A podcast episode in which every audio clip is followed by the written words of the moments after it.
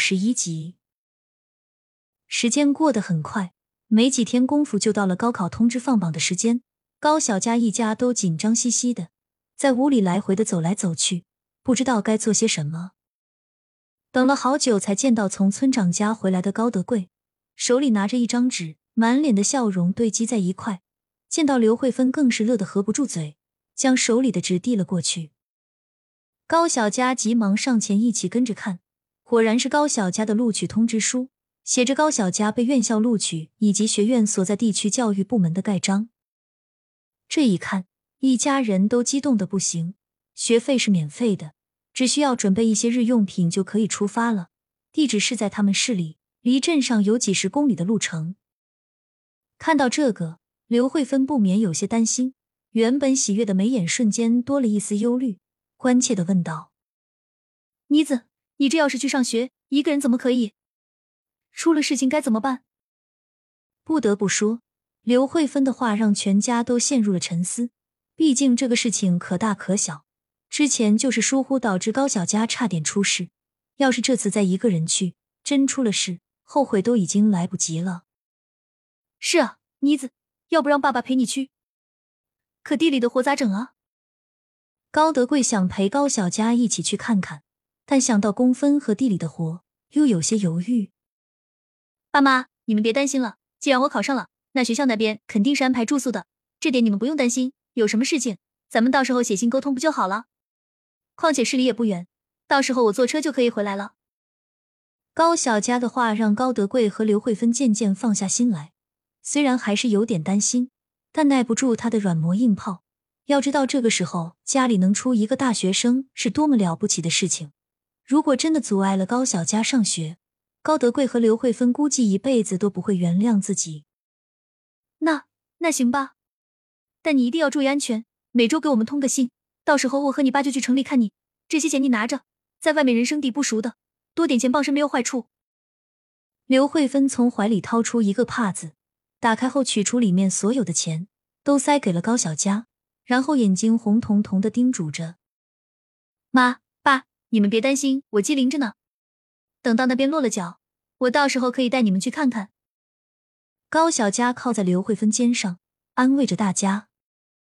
这会儿一家人的情绪都有点低落。门外忽然传来了鞭炮声，吓了高小佳一跳。出了门才知道是村长带着一群村民来庆贺高德贵一家出了个大学生。这可是玉园村头一个大学生，往远了说那就是状元啊，稀罕的很。村长走在最前面。满脸笑意，上前恭喜高德贵。高祥龙这会儿刚从里屋走了出来，看到这个场景也是吓了一跳。直到高小佳考中后，热泪盈眶，大呼：“老天开眼，保佑我们老高家！”高小杰上前扶着高祥龙，也替高小佳高兴。之前他还在地里干活，是被其他村民叫回来的。一堆人挤在不大的院子里。鞭炮声噼里啪啦的响个不停，气氛十分热烈。高小佳感激的看了眼村长，然后站在中间。这会儿的炮声已经渐渐停止了，他又激动又开心的说道：“谢谢各位爷爷奶奶、叔叔婶婶，谢谢大家，我能有今天的成就，第一需要感谢我的父母，第二需要感谢村长。要不是通明叔将之前赵志新的笔记给我，我也不会那么容易考上。总之，谢谢你们。”高小佳诚恳的鞠了鞠躬。满怀谢意的看了眼村长，村长石通明有些不好意思，摆摆手，上前说道：“妮子这孩子，我从小看到大，就是有出息。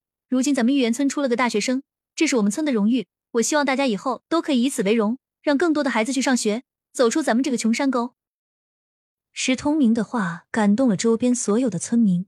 谁喜欢一辈子待在穷困的大山里？若不是家里没那个条件。谁不想过好日子？村长的话让高德贵陷入深思，一定要让妮子上这个学，不能因为一时被蛇咬，就十年怕井绳。如果一味的担心女儿出去有危险，那这机会就会白白错过了。毕竟考上理想的大学不是每次都有机会的。高祥龙上前站在中间，一脸笑意的对着四周的村民说道：“感谢大家过来庆贺我孙女考上大学。”以后咱们村一定会越来越好的。后天都过来我家吃席，我请客。鞭炮声、唢呐声再次响起，噼里啪啦的声音响彻整个院子。大家都兴高采烈的祝贺着高德贵和刘慧芬能生出这么好的孩子，考上这么好的学校。等结束时，已经是几个小时过去了。高德贵留村长石通明吃一顿便饭，准备等明天的时候再好好准备一下。后天全村人过来一起吃流水席。第二天一早，高小家一家都开始忙活起来。现在家里的粮食和米面完全不够，另外需要去村里找几个帮厨，刚好可以和刘慧芬一起做饭。桂花婶子就成了头个首选人物，再加上梨花婶子以及高小家，四个人刚刚好，多了。厨房可能就有点挤了。村长石通明也将今年收成的一部分粮食贡献了出来。毕竟出个大学生那是百年难得一遇，粮食只要有种子还可以继续种。其他村民也纷纷拿出家中的一部分来凑凑数。每家的粮食都是按公分计算的，所以都不是很多。高小杰和高小佳又去后山摘了好多的猴头菇以及其他野菜，再加上一些野果子。刘慧芬专门将家里原先给高小佳攒的学费钱拿了出来，去镇上李老板那里买了好多猪肉，准备回来配菜。这会儿一年四季都吃不着一次肉，一听伙食这么好，村民们纷纷把家中的粮食也都拿了来。都说人多好办事，一堆妇女在一旁洗刷，男人去砍柴招呼。到了吃饭的这一天，小院外围满了村民。一股股肉的香气弥漫在整个院落四周，馋得人直流口水。农村吃席比较早，一桌换着一桌吃，有很多村民都自个儿带着馍馍过来，就为吃口肉，夹着吃贼香。妈，你看时间不早了，你要不先去吃点垫一下？高小佳看到已经走了好几桌了，就催着刘慧芬赶紧去吃。傻孩子，哪有客人在，主人吃饭的道理？